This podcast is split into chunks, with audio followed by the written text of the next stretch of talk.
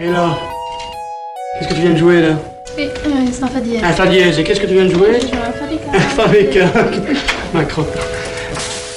4. Allez. Jeux vidéo et synapserie.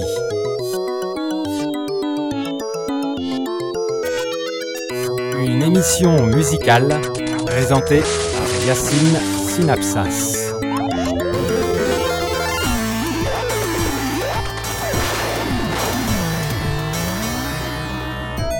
Des analyses musicales, des pièces radiophoniques et les coulisses du métier de video game sound composer. Ah,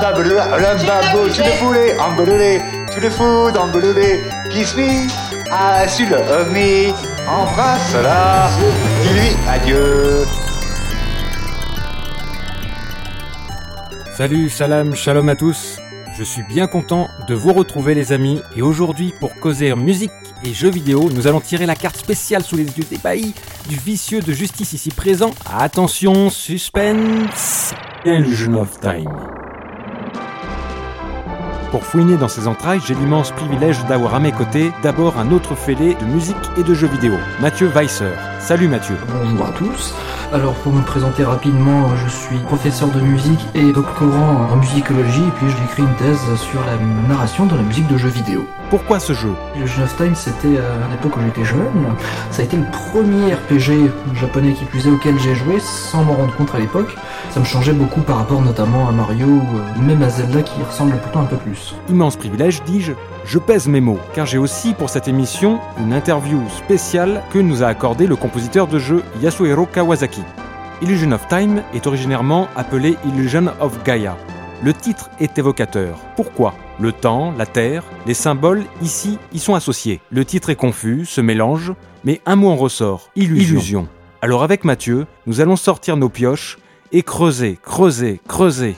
Voici notre plan.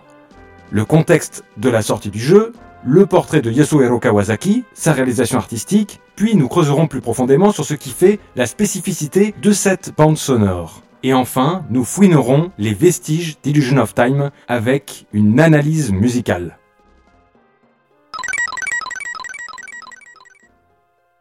Alors premièrement, le contexte.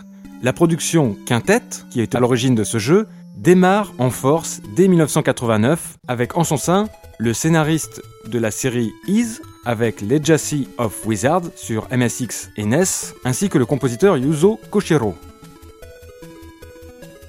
Arrivé sur la Super Nintendo deux ans plus tard, ils mettent un réel coup de pied à la prod sonore avec le jeu Act Riser, avec le même Sound Composer, montrant aux autres jeux les premiers véritables galons symphoniques d'une réalisation sonore sur la Super NES. Quant à Illusion of Time, il s'inscrit dans ce que vont appeler les fans la Soul Blazer trilogie, comprenant Soul Blazer, composé par la star de J-pop Dukeide Takekawa,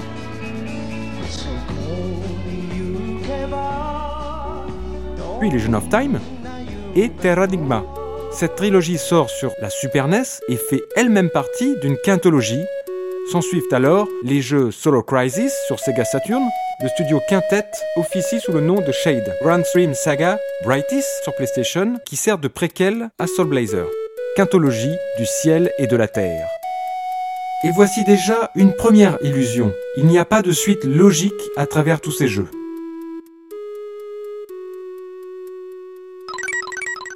Illusion of Time sort en 1993 parmi beaucoup d'autres jeux de quête, d'aventure et de fantasy.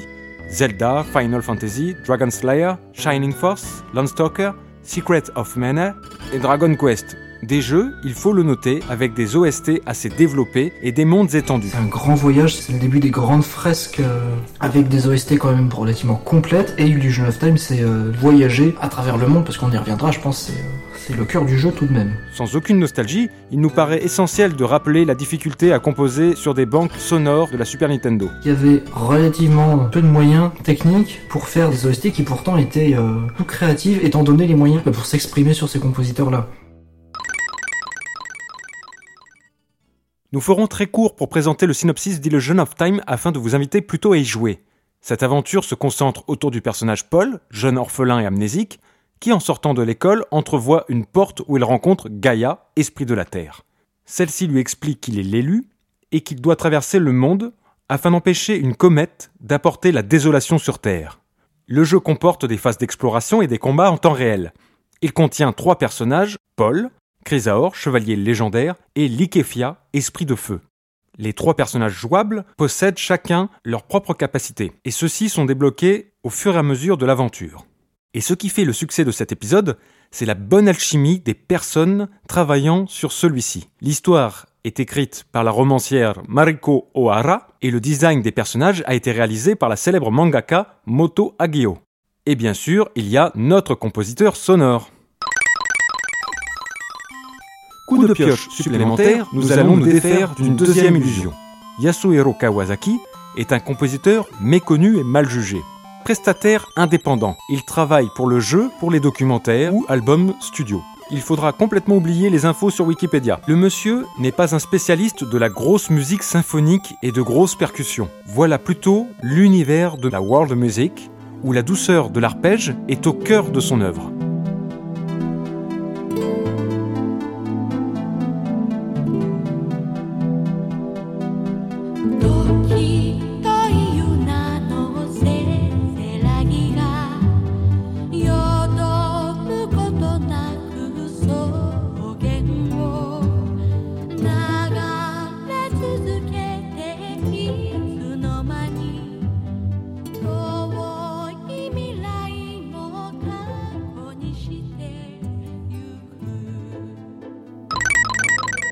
Troisième coup de pioche. Les thèmes principaux du jeu Illusion of Time sont l'humanisme et la mélancolie. La quintologie dont on vous parlait tout à l'heure a une thématique très spécifique. Un ésotérisme mariant le ciel et la terre, de l'ordre du sacré, mais avec un thème également très humaniste et mélancolique. Du sacré, mais aussi le côté de la condition humaine et de la liberté, malgré ces airs très chatoyants, colorés, et ces personnages euh, bien en chair et rondouillards. Et effectivement, tout le long du jeu, les choses vont pas bien du tout, les choses ne font qu'empirer. Voilà, ça va mal, le monde va mal, les gens sont malheureux. C'est très mélancolique. On en rit, mais... Et voilà, mais sans exagérer, voilà, le, jeu nous fait traverser notamment des ruines. Il y a beaucoup de situations dramatiques. Évidemment, musicalement, on s'y retrouve. euh, au moins dans une bonne petite moitié de l'OST, on a ces musiques mélancoliques et, euh, et nostalgiques du, du passé un peu plus heureux. Il sort au Japon en 1993 et n'apparaît qu'après deux ans chez nous. Traduction en français, oui, mais il devra se baser sur les modifications scénaristiques des Américains sur le jeu. Toi, Mathieu, quel est ton regard là-dessus? L'histoire était donc très très sombre, les, les créateurs sont dit quand même, oh c'est super dark, on va, édulcorer un petit peu, et que derrière, après, la boîte avait dit, oula, c'est encore, euh, encore super sombre. Donc les thèmes récurrents du jeu sont l'humanisme et la mélancolie. Maintenant, voyons comment le compositeur met cela en valeur. Le traitement de l'échantillon sonore. Pour l'esprit des Incas, Kawasaki-san va chercher un instrument des Andes, la kena, pour sa douceur, mais aussi pour sa logique géographique.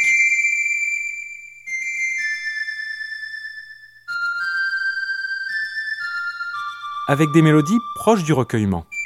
Et ça montre bien justement sa, volonté d'utiliser des instruments particuliers plutôt que d'utiliser certains échantillonnages déjà existants et de tout le travail qu'il a pu faire sur la musique euh, dite du monde, musique ethnique. Vous voyez, il y a quelque chose d'assez intemporel dans la lenteur euh, du développement des mélodies, des instruments avant, l'air naturel du souffle humain participe à ce- cette humanisation de la musique et de la mélancolie. Les flûtes mélancoliques poursuivent notre ami Yasuhiro Kawasaki. Il a composé la bande-son d'un magnifique jeu de plateforme sorti récemment sur PlayStation Vista dans l'esprit de Tim Burton. Dokuro.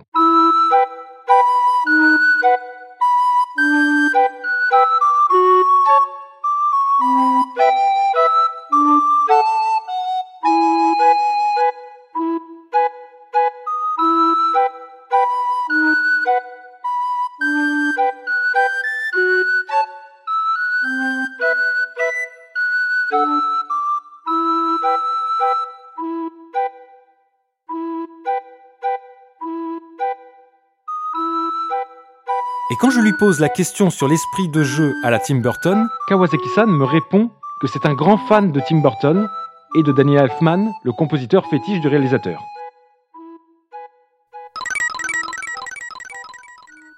Pour la bande sonore d'Illusion of Time, nous avons conclu avec Mathieu une réalisation sonore qui se découpe en deux.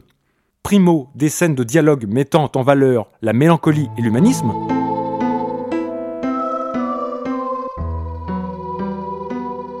Des motifs musicaux arpégés, lents, pour figurer l'humain, le compositeur utilise également certains instruments comme les flûtes,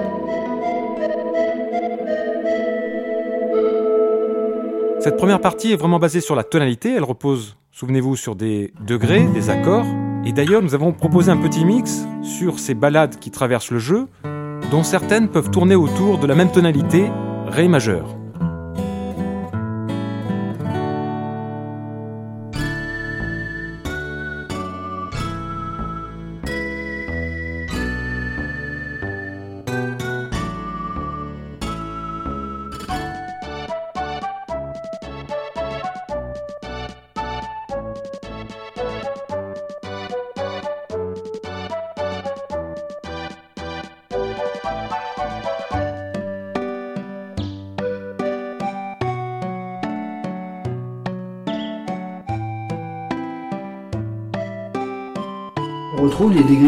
Plus ou moins similaires dans, dans certains morceaux. Pour le village d'Itori, pour le voyage sur la carte, on retrouve à peu près les mêmes grilles d'accords, les mêmes enchaînements, ce qui crée un lien entre toutes ces musiques, même s'il y a des variations de mélodie qui restent pourtant en général tonales. Des choses récurrentes, des choses qui se répètent. C'est comme si un guitariste travaillait un petit peu la même grille d'accords, qu'il qu'il réutilisait un petit peu en, en mode... euh, Christophe Maé.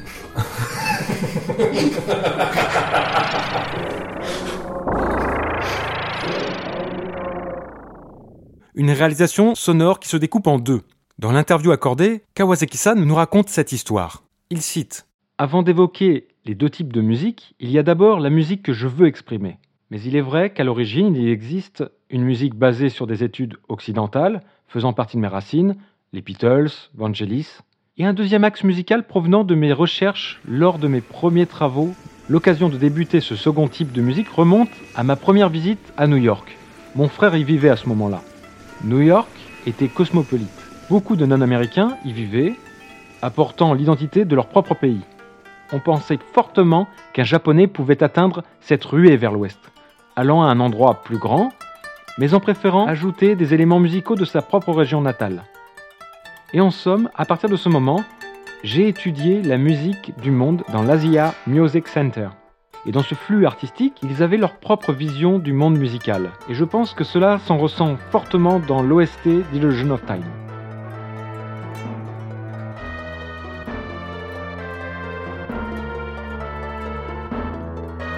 Une histoire de rencontre humaine Tiens, on en oublierait presque la loi du marché ici.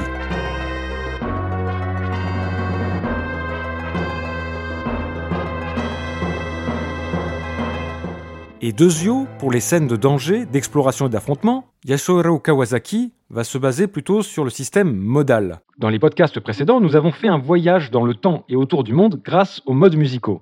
Si cela ne vous dit rien, vous pouvez toujours découvrir la petite leçon de musique. Et s'il y a bien un jeu qui utilise les modes, c'est bien Illusion of Time. Dans l'aventure d'Illusion of Time, le personnage Paul apprend des mélodies à la flûte. Rappelez-vous, le souffle humain. On a déjà notre propre flûte, mais on, entend et on redécouvre des mélodies perdues dans les souvenirs du temps et des anciens. Associé à l'espace et au temps, par exemple, dans la cordillère La Raya au Pérou,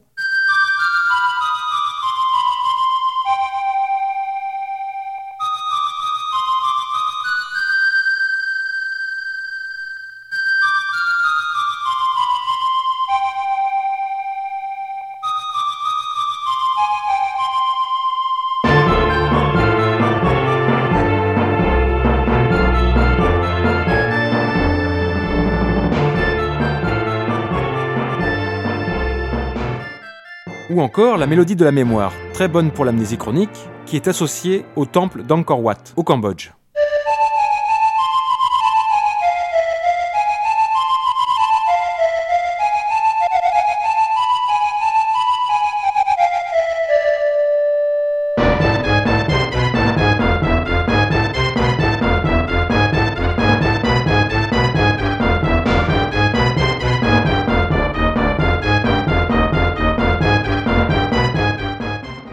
Cette mélodie, le compositeur s'est inspiré directement d'une mélodie du sud-est asiatique. Exploration d'un palais, de ruines, de pierres cassées, de squelettes d'aventuriers précédents, quasiment sans vie, à l'exception évidemment d'une pléthore d'ennemis qui cherchent à vous ôter la vie. Le deuil à travers l'espace et le temps. Le souvenir. Et notre aventure éveille et s'éveille chez le joueur comme un guide opérateur assez instructif et parfois farfelu, même avec la représentation de Gaïa. Gaïa, c'est euh, c'est le météore qui crée l'illusion du temps. Gaïa en général, c'est plus associé à la Terre justement. Alors, quatrième coup de pioche, c'est l'association des modes et de la musique symphonique. Petite info. Ce qui est assez intéressant, c'est l'héritage modal des compositeurs occidentaux en musique symphonique. Les modes à cette époque-là étaient vus et entendus comme une insécurité harmonique. Insécurité, on a pris cela au pied de la lettre et on se met dans la peau du personnage. On quitte nos chaussons mélancoliques de la musique tonale et nous partons à l'aventure sur les modes. Ce voyage qui peut être à la fois déconcertant, voire effrayant chez le personnage, va être retranscrit avec les modes. On a généralement une culture musicale tonale. Et donc l'écoute de ces musiques modales, on est moins habitué à leur euh, écoute et à leur pratique. Ça peut être compliqué quand on se lance dans l'analyse et que parfois on on sait plus quelle est la note de référence, quelle est la note conclusive, etc. Sky Garden.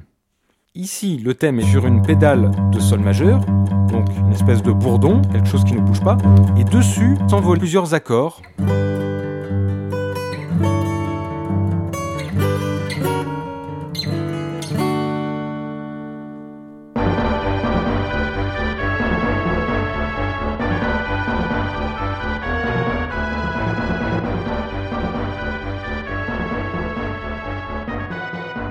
Plusieurs inspirations. On peut penser à Joe Hisaishi avec la grande tradition des mangas et de la passion pour les machines volantes. Pour le thème de la pyramide, le compositeur nous avoue qu'il s'inspire directement de Laurence d'Arabie de Maurice Jarre.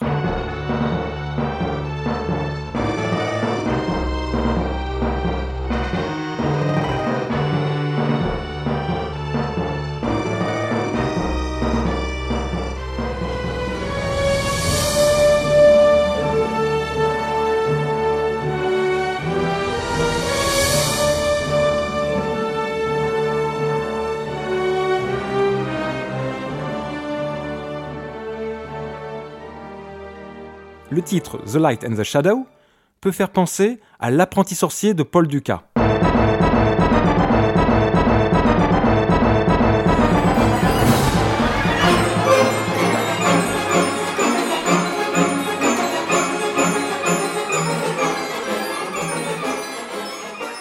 Le compositeur à cette remarque a été plutôt inspiré de la toccata d'Emerson Lake Palmer dans Brain Salad Surgery.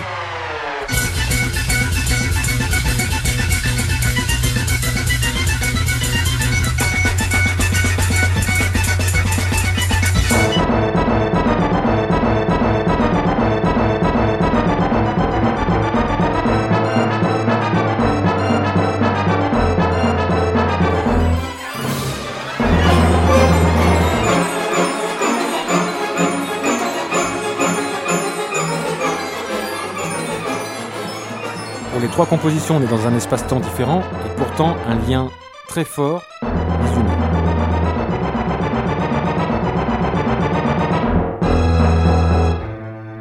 Enfin, sur la musique symphonique d'Illusion of Time, on peut aussi voir l'inspiration de l'opéra chinois. Voici la musique préférée de la part du compositeur, la Grande Muraille de Chine. Et euh, comme souvent dans la musique de jeux vidéo, on cherche, quand on symbolise un lieu, notamment les musiques stéréotypées, on utilise beaucoup les gammes dites pentatoniques, c'est-à-dire des gammes avec 5 notes. Et le tout début de ce morceau-là, il y a une touche euh, musicale qui se reconnaît très bien. euh, Un caractère unique dans l'esprit de la world music. C'est comme si la première partie de la musique était en Orient et la deuxième partie en Occident. Et petit cadeau de la part du compositeur, voici une version remasterisée qu'il a refaite récemment et qu'il nous a envoyée.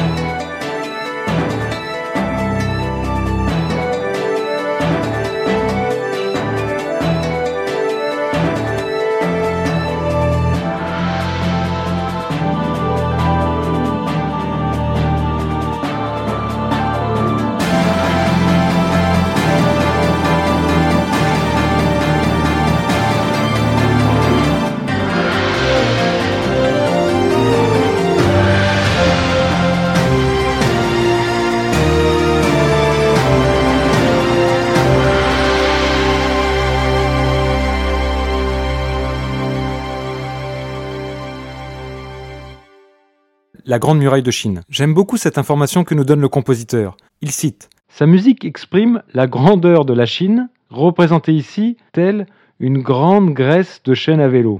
Ce qu'il appelle la graisse d'une chaîne de vélo, c'est la limitation sonore de la Super Nintendo à cette époque. Il y avait, dit-il, seulement que des fonctions de portamento et vous n'aviez pas de pitch bend de la part des cordes. Et nous avions en programmation quelques difficultés à paramétrer ces réglages.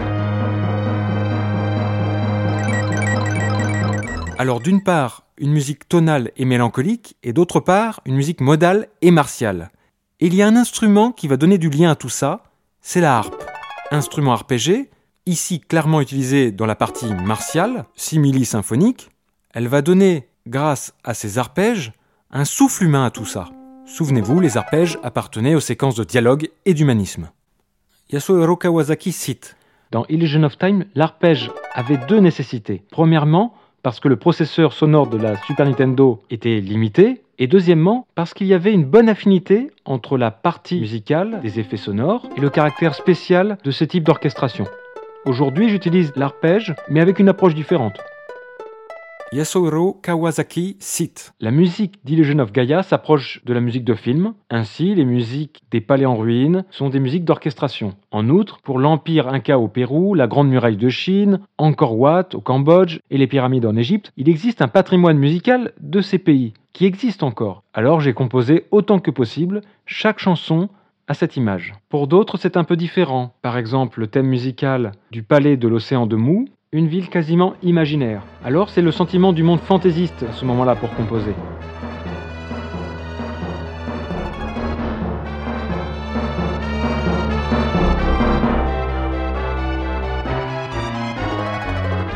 Autre musique dans l'esprit symphonique et modal que nous envoie Yasuhiro Kawasaki, plus récent sur mobile, un jeu de baston qui s'appelle Gangan Battle Rush.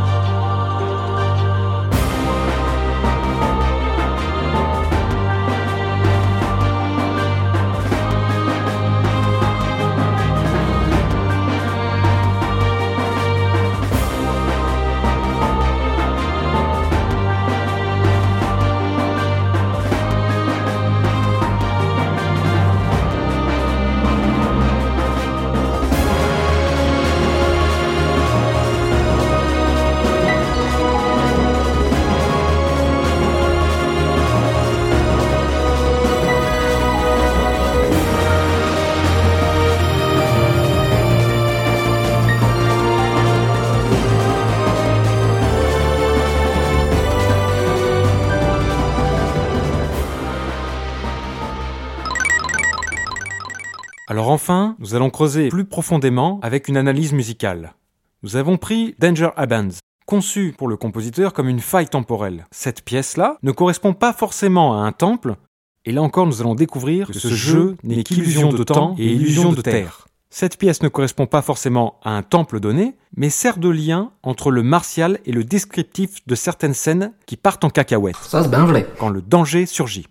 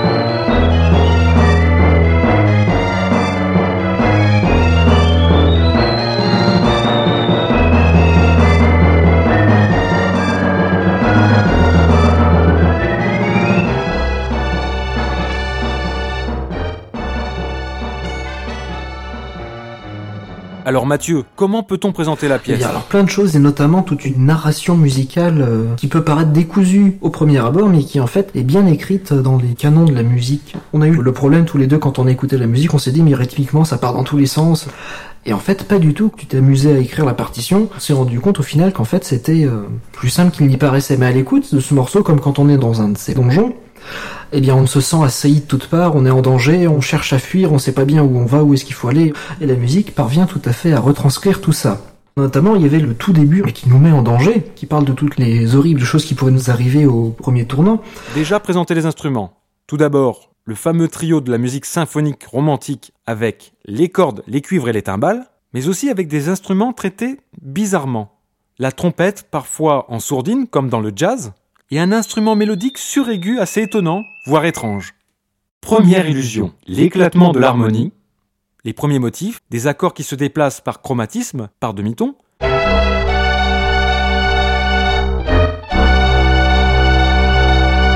On est sur un son référent de Do.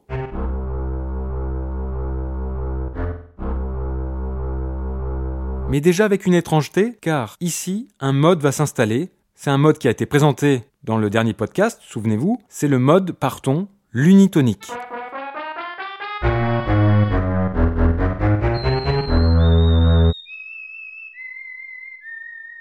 De plus, ces premiers accords sont harmonisés à la carte. On est très loin de la tierce et de la quinte, plus harmonique, donc ça apporte quelque chose d'assez rugueux.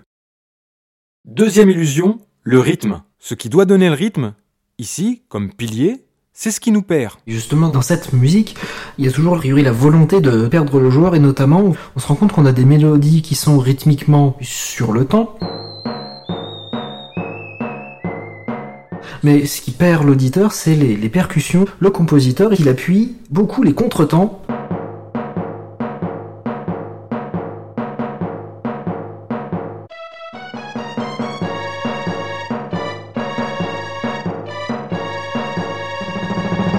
a l'impression d'avoir des mélodies sur les temps qui sont gentilles, et côté les percussions qui ont l'air de, de faire les appuis inverses, et le décalage qu'il peut y avoir entre les deux, c'est ça qui va, pendant un bon moment, perdre l'auditeur. Kawasaki-san me répond Cette chanson a des signatures impaires, mais ma façon de composer n'est pas forcément en raccord avec ces signatures. Je pense que le résultat des temps impairs provient tout simplement de la mélodie du thème.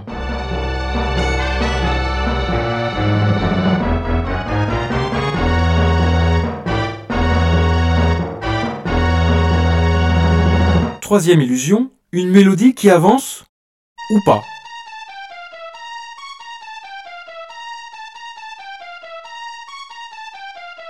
La première mélodie qui rentre, la mélodie qu'on pourrait rechanter, qui tourne en boucle, est ce qu'on appelle en fait en musique un ostinato mélodique.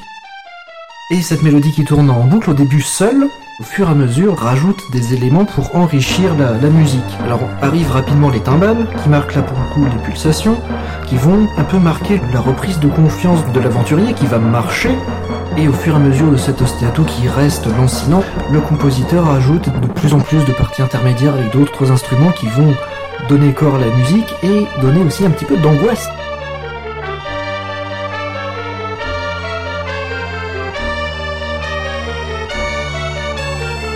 Appelle donc une, nouvelle section musicale.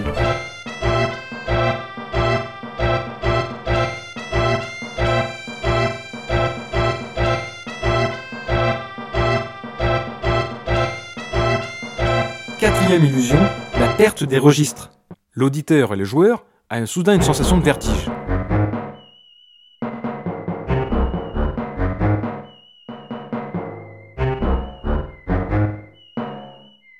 Et là, on se retrouve avec deux registres euh, totalement opposés. Le registre suraigu qui va jouer deux notes qui forment un intervalle qu'on appelle en musique le diabolus in musica. Et comme son nom semble l'indiquer, il était associé au Moyen Âge euh, au malin et euh, au diable parce que assez désagréable à l'oreille. Voilà, d'un côté on a une sorte d'alarme qui vous dit que si il y a un moment pour avoir peur, c'est pour tout de suite. Et à l'opposé, on a les basses, avec leur timbre chaleureux et grave, qui vont jouer un petit fragment musical appuyé sur les contretemps. Et comme il n'y a pas de conclusion mélodique, eh bien on sait pas quelle sauce on va être mangé encore. Donc on a les suraigus d'un côté, le grave de l'autre côté, et au milieu rien du tout. Et ce vide paraît angoissant par rapport à ce qu'il y avait juste avant. Cinquième illusion, les timbres. On avait dans la présentation le fameux trio cordes, percussion, cuivre.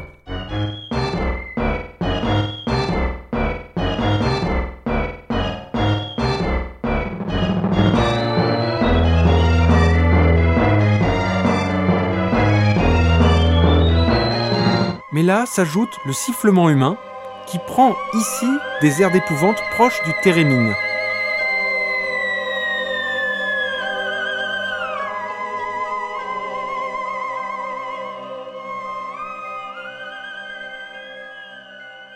Sixième illusion, il est à savoir dans cette pièce que ce ne sont pas les phrases musicales qui font avancer le discours, mais plutôt la masse orchestrale. Les rôles sont inversés.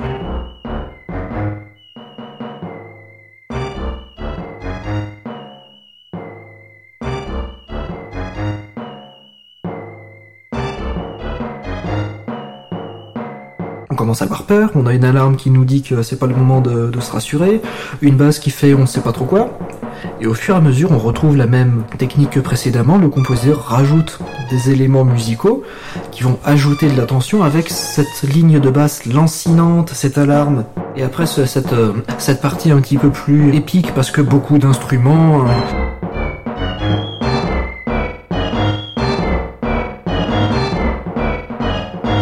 côté dérangeant dans la mélodie qui, persiste, qui a une, une portée un petit peu héroïque avec cette note euh, aiguë qui sonne, les percussions toujours présentes, et juste après, on va retourner à la peur, on rajoute des éléments musicaux, des mélodies qui font des contre-chants sur le même rythme, les percussions qui reviennent pour recréer ce sentiment de marche, comme si on avait au bout d'un moment quand même une reprise de confiance.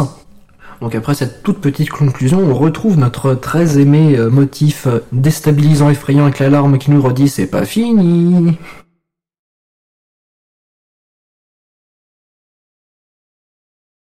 Septième illusion, la dernière, séquence, on est proche d'un magma sonore.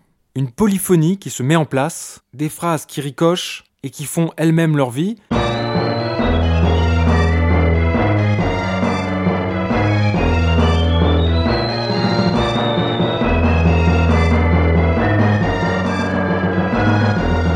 Vous avez parlé tout à l'heure d'instabilité avec euh, les rythmes et les percussions. Le compositeur, comme il aime pas forcément faire plaisir à ses auditeurs et les laisser rassurer, il va bouger un tout petit peu rythmiquement sa mélodie pour créer une instabilité. L'alarme prend fin pour enfin donner toute sa splendeur ou toute sa folie ou toute sa peur, son angoisse rayée, la mention inutile.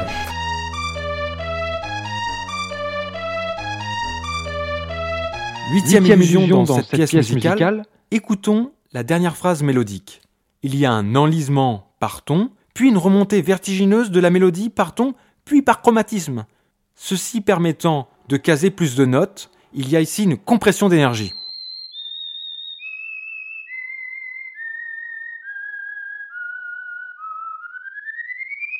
Neuvième illusion, l'incapacité à déterminer une gamme.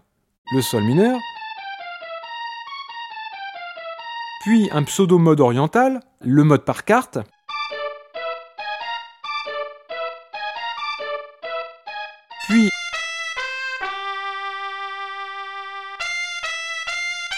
et en plus les chromatismes. Plusieurs modes sont traversés, avec bien sûr comme dénominateur commun la gamme par ton. C'est peut-être la globalité, l'idée qu'il faut en retenir. Ici, tout n'est que de passage. C'est un peu comme un bal des fantômes. Et pour cela, on a l'explication du compositeur. Yasuhiro Kawasaki cite Sur chacune de ses chansons, j'essayais avec prudence de refléter une image de bataille par rapport palais en ruine. Et pour Danger Aband, j'avais la nécessité de changer clairement l'air vis-à-vis des autres thèmes. Elle est clairement sentie comme un changement d'ambiance. Et en outre, je voulais que cela sonne comme l'air d'un pays inconnu. Et l'utilisation de la gamme par ton permettait parfaitement ce sens entre mélodrame et force brute.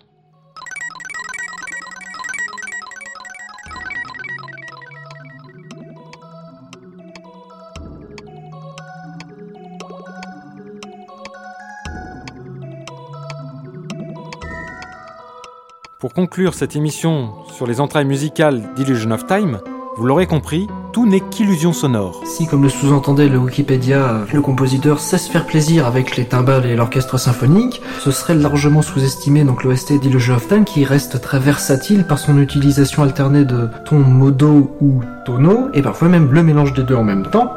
Ces tons et modes permettent de voyager, à l'instar du jeu, à travers des lieux très divers et variés, dans un monde, on le rappelait, profondément mélancolique et sombre, parlant de la condition humaine d'une gaieté sans nom, et que l'OST tente fort bien de retranscrire en musique.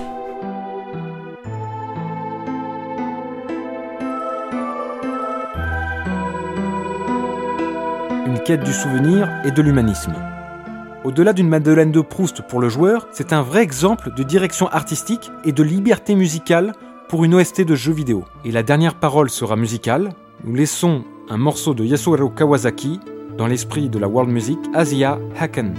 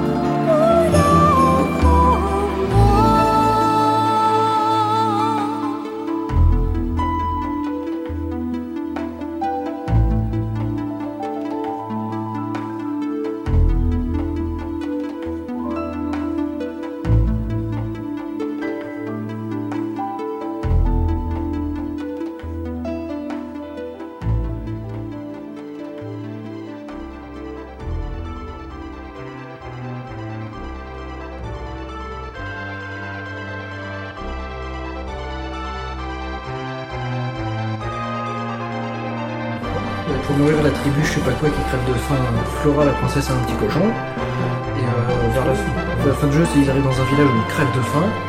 Donc le cochon se, se sacrifie lui-même, il va dans le feu, et t'as le fantôme de la mère du héros qui ressort du cochon. pour dire, je sais plus, je sais plus pour dire quoi. Mais quand je l'avais refait là, ce- cet été, je dis, je m'en souvenais, mais quand même, c'était bizarre. Est dans le cochon. C'est ta mère est dans le cochon qui se sacrifier pour moi de faire nou- nourrir les gens. Ouais. J'imagine comment ça a dû sortir sur le scénario, ça, sur le papier. Alors il y a l'esprit de la mère du- qui sort du cochon. Enfin du rôti, hein, parce qu'il est, est cuit le cochon à ce moment.